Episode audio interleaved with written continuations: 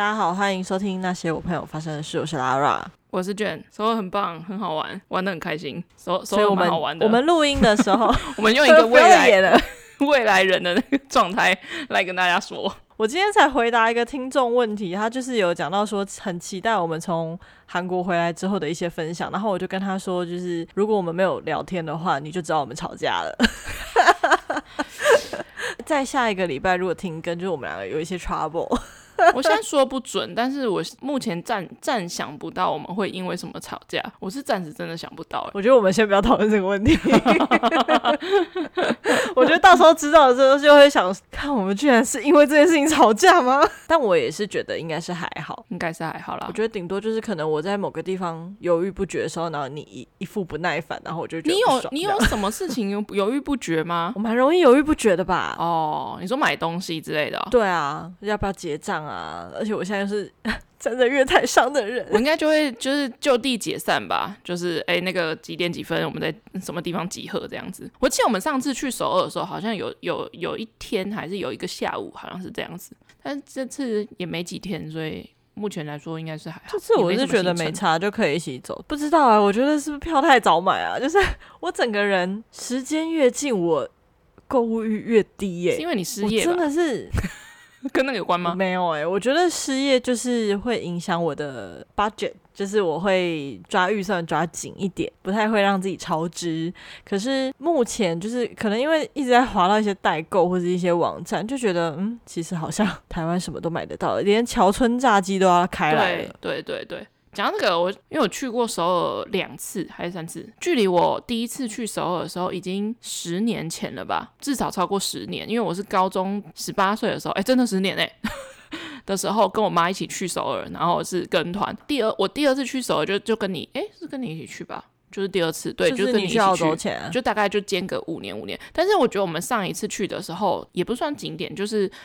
我觉得没有到可能非常观光，因为我们可能没有没有去什么首尔塔，就是那些真的非常观光的，我第一次去就已经去过了，就是真的是跟团的那一种。然后，但是我后来发现这我们这次的这些行程有一些跟我好像第一次去首尔的时候踩的点蛮接近的，就是可能东大门或者是一些。什么新村之类的，真的就是隔十年哎、欸。新村那时候我们也有去啊，有啦。但我哎、欸，我真的对，还是我们去的是北村。新村韩屋哦，我们好像没有去韩屋村吧？有啦，我们去找了那个韩屋咖啡厅啊，随便找。我们去韩屋咖啡厅，但我记得我们没有在就是很多人拍照的那个韩屋那一条路，就是拍照、哦。我们没有在那边晃太久。对，好像真的没有。但是我记得那天非常累。那边 对。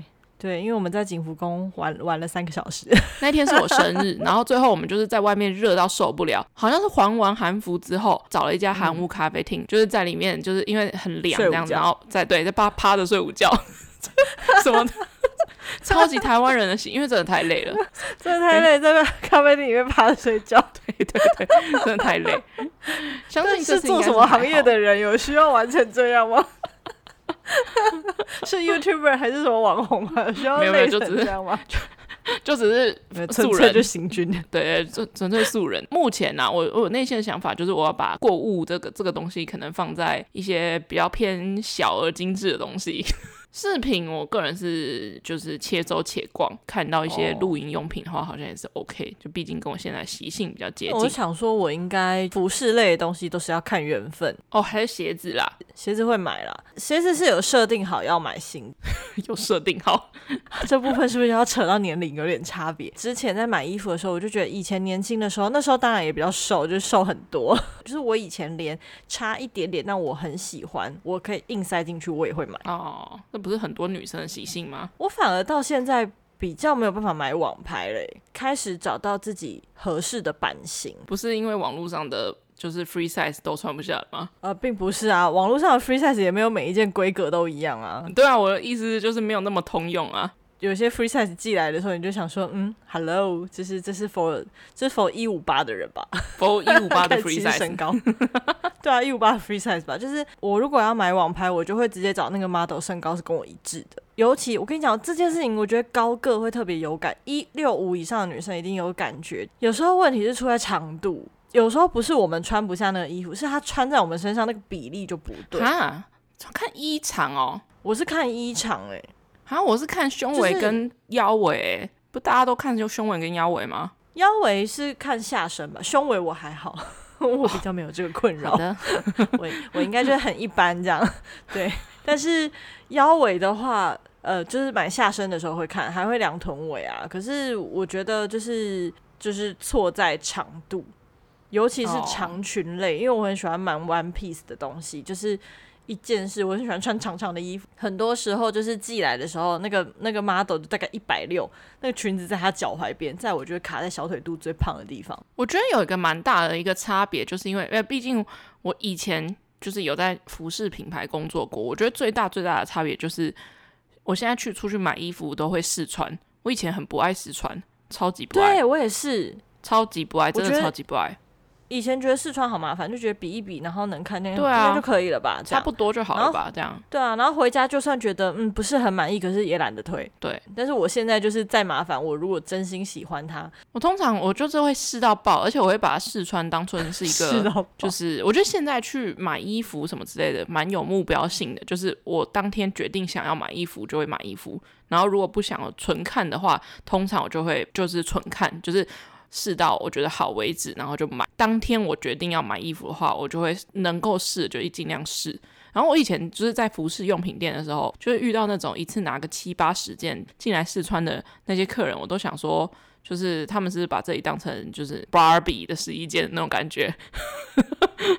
但我现在可以理解他们的心情了，嗯、就是反正近年才开开始认识自己的身体比例啊、圆身、扁身啊之类的这种。即便喜欢的衣服，但是真的要买的，我觉得也真的会买下去的也比较少了啦。服饰这部分真的就是现在就是看缘分，而不是看喜欢。对啊，而且我就觉得，就是现在天气那么热，我又不是一个很热爱穿那种你知道露肚子的人。我觉得夏天对胖子来说非常的不友善。我个人热爱冬天。最近开始起一些那种你知道湿疹之类的。我我一年四季里面最讨厌。就是夏天，然后但你说家居品的话，又觉得扛回来好像很重。也没有说什么家居品啊，就是小物，就一些文创小物吧，然后、就是、小废物之类的。对，然后可能跟一些我觉得很很就是台湾买不到的，比如说。目前还没有想到 之类的，我觉得我可能还是着重在吃啊。我觉得韩国现在真的有太多对于那些什么零食泡面啊，我记得我们刚开始去韩国的时候，真的零食泡面那些真的买到爆。我买了半箱，我买了二十九寸行李半箱的泡面跟零食。对啊，现在现在真的价钱都没有差到太多，而且往返又这么多了。就是食物那一类真的就是真的很。现在不但不但大卖场买得到，就是。也有那种台北，像西门就有韩国街啊。如果想要买便宜的东西的话，就是也可以去那边看。彩妆的话，我也还好。我从泰国回来的彩妆到现在都还没有画完。就是你知道，也有雾眉，也有接睫毛，然后也雾唇了。就是 好忙啊！好像 到底要多忙啊？好像也没有什么，好像也没有什么需要买的。哦，有啦，我唯一想要买的彩妆品是那个粉底啦。毕竟之后不用戴口罩，可能又要开始重新化妆了。我现在已经开始重新化妆了，可是选择性化妆就是纯纯底妆。我现在是化淡，就是我的底妆是连粉底都没有，就是只有防晒，润色的防晒。那不算，那就是 就是防晒哦，就就是防就是防晒而已啊，就是没有没有要上粉底。对，因为我脸随便上粉底很容易长痘痘。目前我是有想要买买，可能买一支口红。口红我是还有一大堆，所以完全是不用。因为我发现我就是有某一阵子热爱干燥玫瑰色，然后我就是什么唇釉啊、什么笔啊、什么之类的都是干燥玫瑰。大概就是买了大概五个牌、五六个牌子，全部都是干燥玫瑰色，就是画起来的颜色，就是你放到男生面前，他一定就他们一定会扇你两巴掌的那种，分不出来的色色号。我现在也有点分不出来。我记得你有一次好像买了十几支唇膏，哎，支，然后你那时候就是在手上试色，然后就跟我说你买了十几支这样。没有，那那是因为我在整理我的那个唇膏的那个系列。我觉得我的回答更好笑，我就说哦还好啊，对啊，然后你就看着我说快二十支还好吗？我想一想啊，好像有点多，因为韩国的彩妆的物价便宜到你其实，在那时候你觉得买到快二十支还好啊，真的是真的还好啊。那一支，对，但你其实单看量的话，是真的蛮可怕的。对啊，不然重点不是这个，重点就是那一个那一阵子买的颜色都是接，就是都同一个色系啊，导致因为可能眼影想要就是有点橘色、咖啡特色这样子，但是就是搭配橘色系或者咖啡色系的一个比较好看一点的唇膏，就这样。我觉得你到时候可能会在那里买个两三支吧，应该要买个两三支啦，两三支也也不怎么样啊，也还好吧。就大概我那天看那个 Olivia 就是你知道去台去韩国一定要逛的美妆用品，就有点像屈臣氏那样的店，然后我就发现他们推荐什么就是什么爆款之类的，我都好好没兴趣哦。爆款的什么一些保养品啊、面膜啊，然后什么之类的，用吃的一些胶原蛋白粉啊，就觉得真的是还好。现在真的是不知道是年纪使然还是怎么样。我个人对保健食品，就是胶原蛋白类的，我会想买。我觉得 又是一个有上了年纪的发言。保养品，保养品，我应该是我只有看到一个，我有想买，但是我可能要花一点时间去找它在哪里。什么东西？就是它是一个颈部的蚕丝面膜，它要搭配它专用的一个一个类似按摩棒的东西去推它。我觉得那个近期韩国非常流行，我不知道是不是韩国啦，反正台湾也可能也有，就是水晶的刮痧棒，你知道吗？类似的，但我主要是想要买那个颈膜，还有那个那个组合。然后想要买颈膜这件事情，真的 听起来很老派。不是不是，因为我因为我是天生颈纹很深的人，这个是家族遗传，就是我就是跟范冰冰一样。不好意思，我只想得到范冰冰这个例子，就是有些人他是因为年纪大了，所以就是开始出现一些颈纹。可是我们家的女生是天生的，我从小就知道，但以前没有特别在意它。后来是差不多就是近几年的时候，觉得就是哦，这件事情真的是绑头发起来的时候，真的非常的显老。所以就是有试图的在擦一些颈霜之类的，所以就是嗯，看到这个产品想说，嗯，好，可以试试看。还有一个就是刮痧板，好，刮痧板，我个人是很想要知道到底被那些网络功效。一直广告给打中了，那些韩国刮痧板到底是有有多厉害，还蛮好奇的。呃，住在韩国很久的那种台湾网红，然后前阵子也有在团购，就是刮痧板系列，我来去寻找，我来去买。我是一个很需要按摩跟就是把身体的一些经络推开的人，买东西开始走上一个很养生的路线，然后再来可能就是吃的。观光客想要体验的，我觉得我在那边大部分都吃过了。我想我也是，对，我唯一执念，我唯一执念就是酱螃蟹。因为大家想得到的，我们应该都吃过了吧？台湾现在其实也吃到酱蟹，就是其实现在有很多很多比较冷门的韩国食物，台湾现在也陆续开了很多，所以我就觉得还好。但我就是要去韩国吃，因为我觉得味道还是不太一样。我现在有一个怀念的东西，就是我觉得台湾还没那么流行，但就是自从很久没去韩国之后，我就很想要。很想吃，就是西 K 哦哦哦哦，叫叫什么米露，嗯，中文好像叫石溪啦，oh, oh, oh. 就是在汗蒸幕里面喝到的那个甜甜的，然后底下有米的那个饮料。我真的很久没去韩国，嗯、我连在澳洲的时候都超级想念，而且那个东西很难做的样子。然后我曾经试图想要买买那个原料回来做，可是因为。好像它里面是的糯糯米还是什么之类的小小，就可能韩国的特有种，不是特有种，韩国可能比较好买。才比较好找到，所以我就对那个东西虽然很简单，但我超级怀想念罐装的那种都都不像，我觉得你一定要在就是汗蒸幕里面喝。我就是要讲罐装的那个罐装那个，我之前我们从韩国回来的时候，我第一次看到说我超兴奋买来喝，我就直接吐出来。我记得它好像是胚芽，它不是米的味道，它有一个胚芽味。大家知道胚芽味是什么吗？我因为我一直很想找那个类似的味道，因为它就是一个甜甜的。就是感觉就是比较淡一点的糖水，可是又带着一点，反正就是很难说明。但是它就是一个很清爽的味道，谷物的味道。这样就是我近期不是近期啊，大概近一年，我以前有说过，我去那个饮料店，我都是点第一排最便宜五十块以下纯茶类，没有任何料的那种人。就是我一定是点什么乌龙茶、那铁观音什么之类的，一定都是点这种人。但我近一年当中，只要那个饮料店有甘蔗清茶，我就会点甘蔗清茶。甘蔗清茶也是茶类的啊，也不对，也是茶类，也是茶类，但至少它超过五十块。甘蔗青有超过五十块吗？超过，超过，超过。我那一直在找，就是跟就是 CK 同样味道，但是我脑中在印象中是 CK 是那个味道。然后直到我某一天，我同事吧，还是他们就他们很爱点什么，就是珍波爷啊，或者一些百香双响炮啊，或者是一些什么什么茶魔的一些什么普洱什么三小的，然后。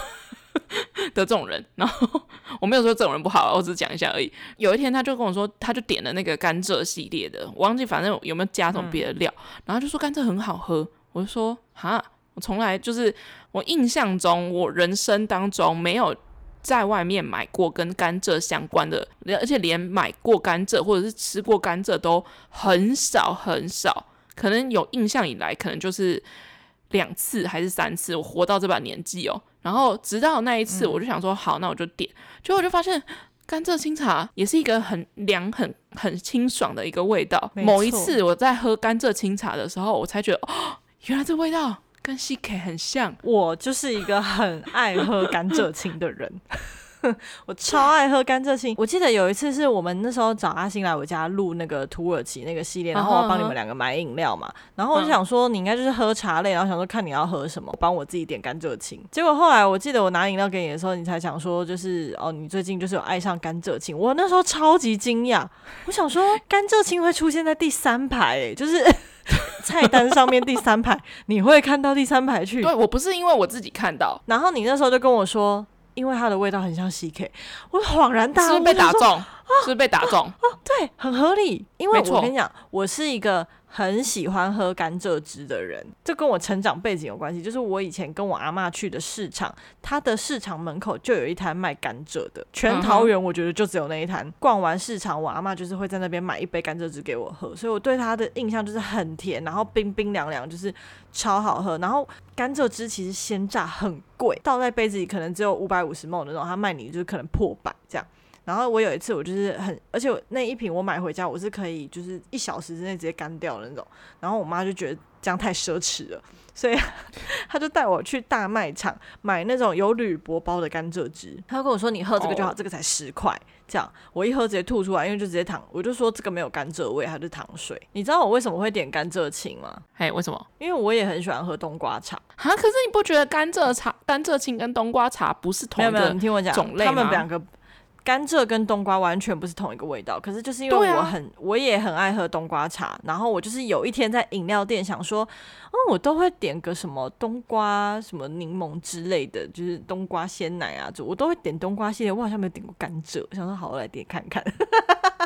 我就是那种会点复杂饮料的人哦，我一喝我觉得哇靠，超级清爽。我觉得甘蔗可能就是会有一些原生的一个坏印象，因为你吃甘蔗是一个非常麻烦、非常复杂，就是就是跟剥虾是一样的那个麻烦程度的一个水果，你甚至不知道该把它定义成是水果还是什么东西。吃它就有吃跟没吃，我觉得就是你的人生不会有太多帮助，也不会有太多体验。但是，就是当有人帮你把甘蔗榨成汁，而享受到那个美味，我觉得我大概是二十七岁才感受到。天哪！我跟你讲，我从来以前从来没有听到这边，今天马上去喝一杯甘蔗青。推，我跟你讲，我推米克夏的。我我以前我以前对于甘蔗的印象，就反正就也不是说好，也是不好，就是只是对我来讲，它应该就是属于植物派，就 植物那一派的。就是冬瓜，我知道冬瓜糖、冬瓜茶之类的。冬瓜是属于就是那个甜食派的，派的甜食派。我想冬瓜也是植物啊。甘蔗是属于就是感觉很像什么，就是不是冬瓜的甜跟甘蔗的甜是完全不一样的逻辑。冬瓜的甜是它的要调到一个精妙的一个程度，它才不会死甜。但是甘蔗的甜是。哎、欸，我是一个嘴巴很拙劣的人哎。甘蔗的甜是甘蔗的全糖，跟冬瓜的可能三分糖的甜度是一样的。甘蔗的那个糖感，你你要做半糖，虽然甘蔗青通常没办法帮你帮你调糖度，可是就是甘蔗的甜度，它可以不要做到全糖，所以但是那个糖度刚刚好，就跟 CK 的感觉是很像的。我觉得我们把它。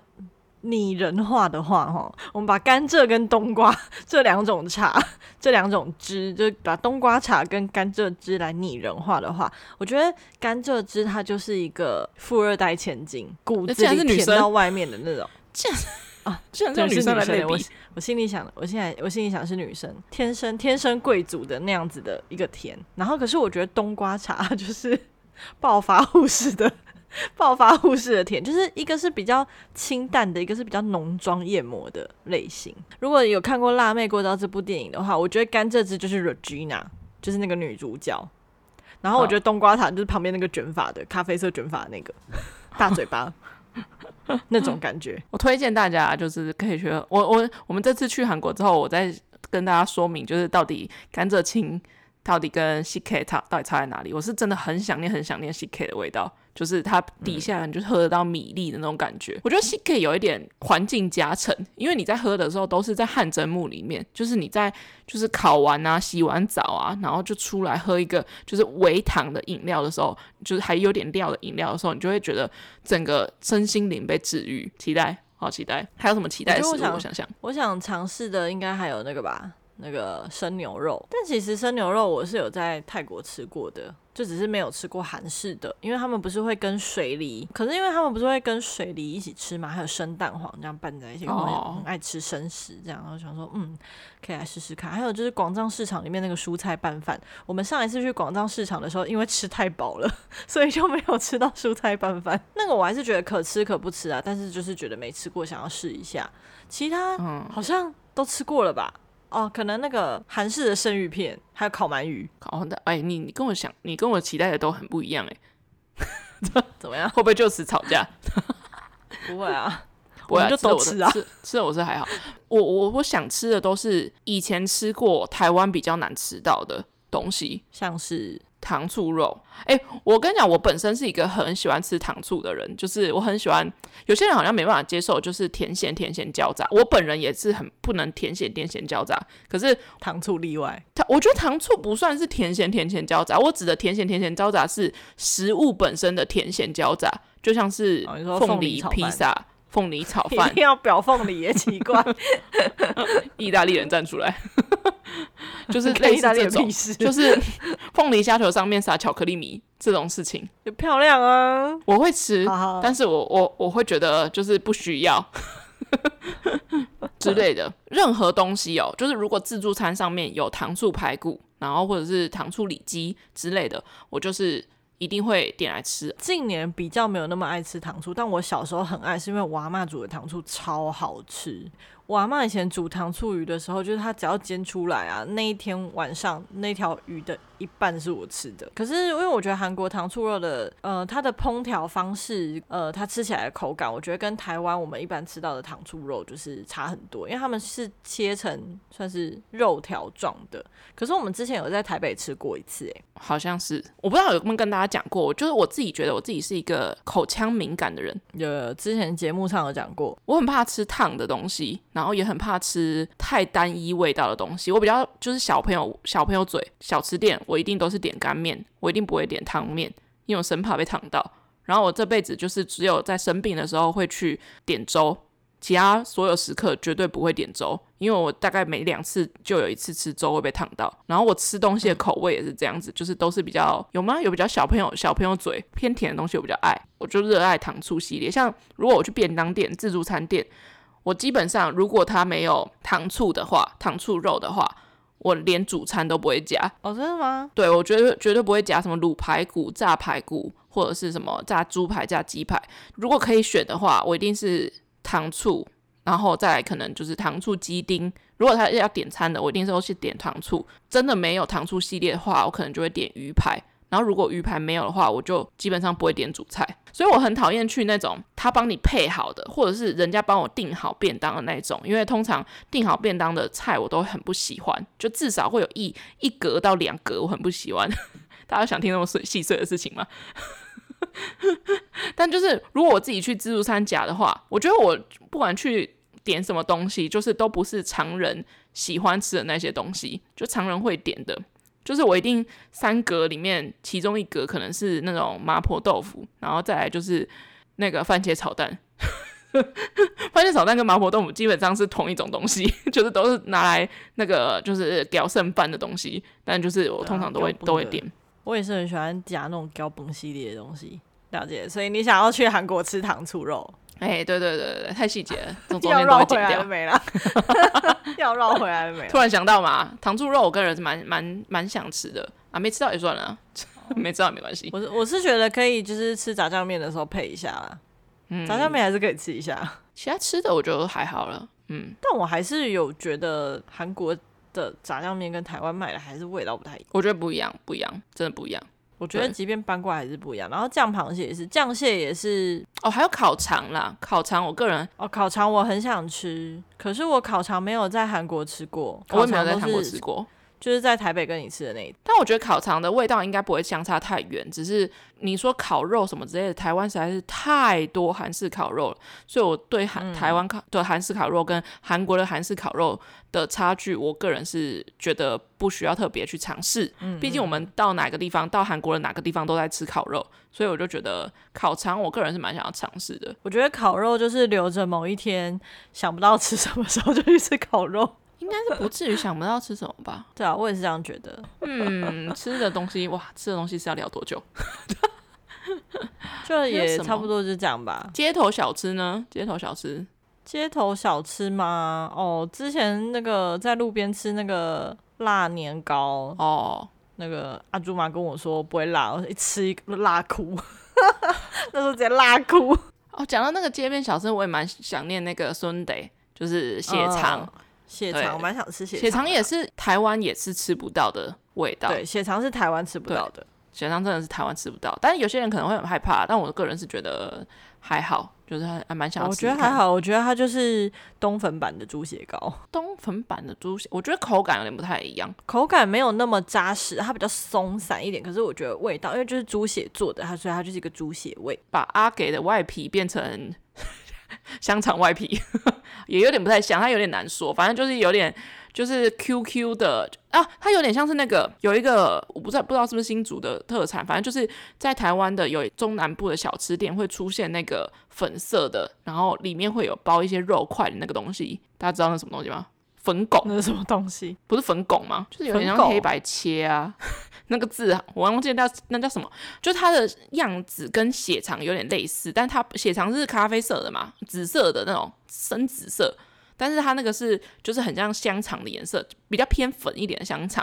然后你它就是一样是跟我现在比较想知道台湾你讲那个东西是什么？是鸡卷吗？它的拱是它念拱吗？我看一下，它好像是哎哎、欸欸、是新竹的特有美食哎、欸。新竹独门小吃粉粉墙，它念墙，它一个上面一个水，下面一个石，但是它里面是包肉块，它不是包，就是它有点胶质的那个冻感东西耶，它有点像东西怎么长得很像年菜啊？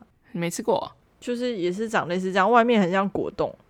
对，它就是有点，它就是有点类似果冻，然后它里面是包那个猪肉块这样子，然后它的卖法跟那个순대也很像，就是一圈一圈，就是在摊贩的前面，然后也是街边小吃，然后它也是就是你要多少就它就切盘，就很像黑白切的那种小小吃店会这样子切给你的。我不确定，因为我没有吃过新竹的这个粉肠，可是我看图片，我是觉得。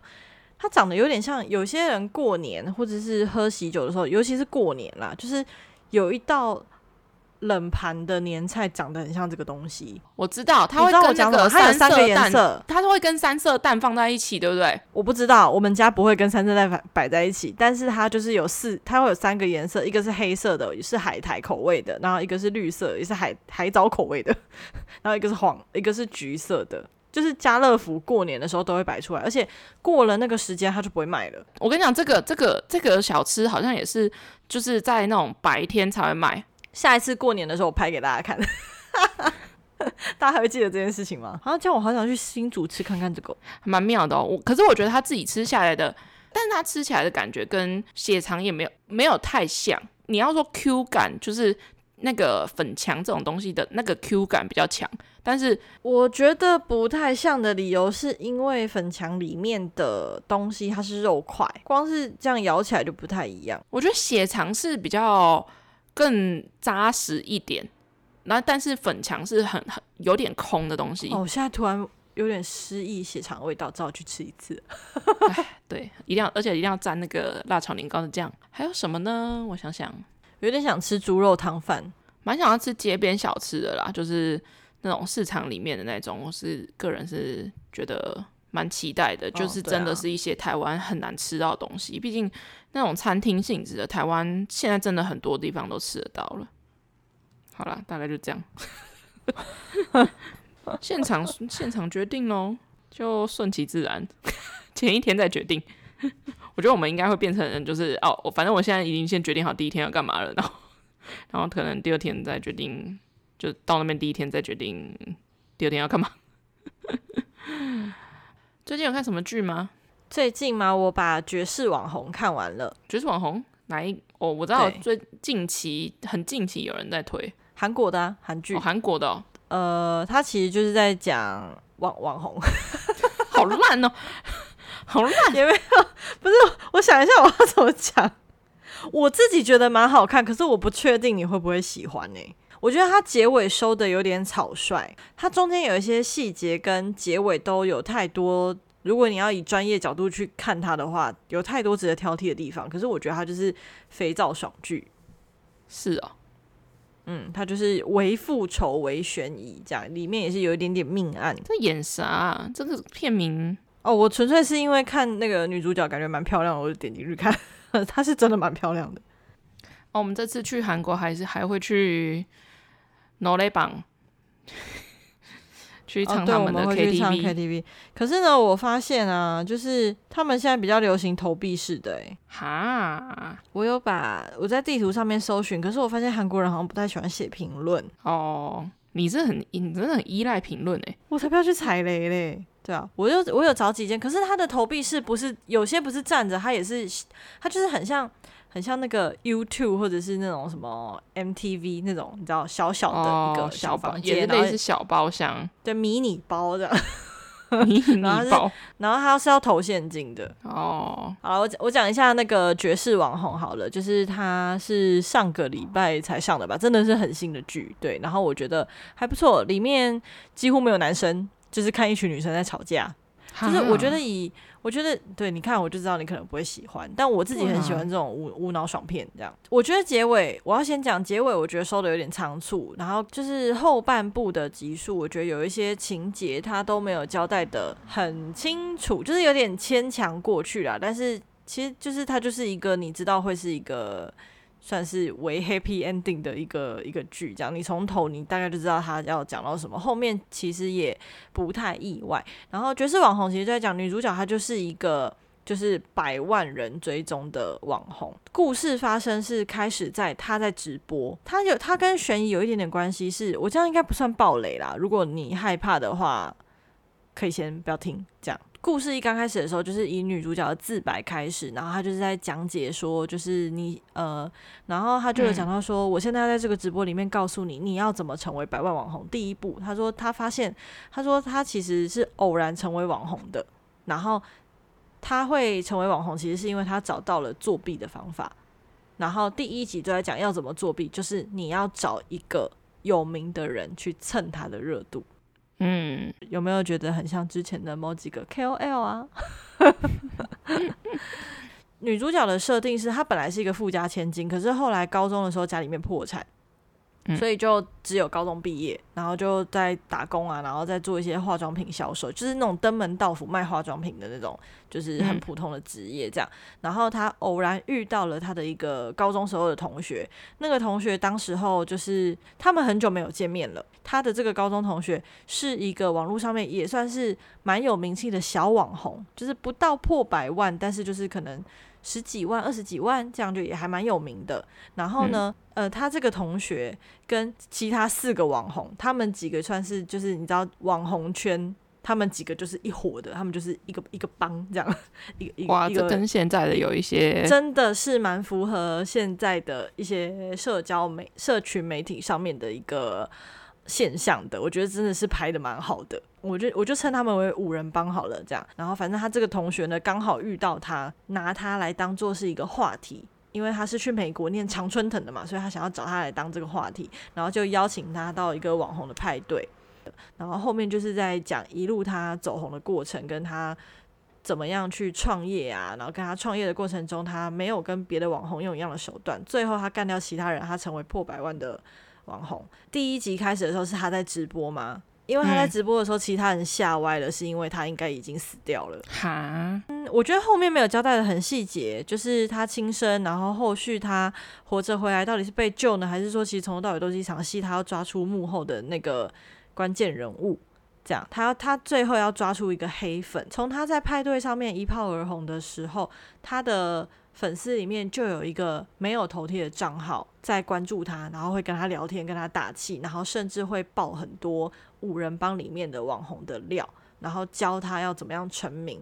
然后后来一步一步，就是到他成为百万网红的时候，有一天，就他很久没有跟这个黑粉聊天，这个粉丝在情勒他，甚至是。恐怖粉丝的时候，他就觉得有点毛骨悚然，粉转黑，然后他跑去找五人帮，嗯、然后爆这个女主角的料什么什么之类的。总之后面就是开始就是一些大乱斗，这样蛮完整的呈现了社群媒体的现象，还蛮接地气的。刚刚就有一些内容，感觉就是跟一些现代的网红，像是谎报学历啊，或者是一些蹭热度啊，哇，随便想都可以想到有一些台湾的一些网红。然后还有什么？就是他担任教会执事，但其实他有在做性交易啊。然后可能 嗑药，嗑药，最近也哦，对，之之类的之类的。所以我就觉得哦哦哦，哦，这素材哦蛮精彩的呢。嗯，他挑的。我觉得，我觉得他对我觉得他就是有打在，应该是说现在这个。时节点就是现在这个近这几年这种网络网红崛起的时代，就是小朋友都想要成为网红的时代，所以我觉得我自己是觉得这部还不错，就是它的素材我觉得挑的蛮好的，你可以在飞机上看。好哦，啊，我我在飞机上应该看不太下去。我觉得那部剧到后面的发展就是你在猜那个黑粉是谁。哦，oh. 我原本的设定是想说，那个黑粉会不会其实就是，比如说他最好的朋友啊，或者是他弟弟啊，或者是谁啊，就是应该是他很亲近的人之类的这种。嗯哼，哇，结果后面爆出来的时候，我就觉得，哦，这个设定无聊，也是不错啦。哦，oh, 好，就是也也也不会到太意外，但就觉得，哦，也也是不错。只是我觉得那个演员的脸长得有点太像另外一个人的脸了，就我瞬间有点脸盲。哦。Oh. OK，那你都脸盲了，我应该更脸盲。我觉得有些人就是这样子，就是真的是网络隔着一层面纱。我觉得这部剧还完美的体现一件事情，就是人有了名以后的落差。包不单是这个人，就是一个人从默默无名到成为百万网红，就是这个人心态上面跟这个人行为上会有落差。可是我觉得他还讲出了他身边的人会有落差。他有把他身边的人的改变拍出来，我觉得这件事情很不错。嗯，就讲到人成名之后的落差，我就觉得哦，刚突然突然脑中又浮现了一些，就是以前在服饰产业的一些看过一些网红，就是在走红前与走红后 的一些行为举止的一些变化，就是嗯，好哦。大家如果喜欢我们节目的话，可以在 SoundOn、Spotify、Apple Podcast、Google Podcast 跟 KKBox 还有 MixerBox 都可以听到。那如果想要看我们的韩国行的照片或者一些动态，我们应该可以发一些吧，先发一点点这样子。应该下一集就会来聊我们的韩国行。所以大家如果期待的话，赶快 follow 我们的 IG，我们的 IG 账号是 at What Happened to My Friends 一个底线，或是你可以用中文搜寻那些我朋友发生的事。那我们就下礼拜见喽，大家拜拜，拜拜。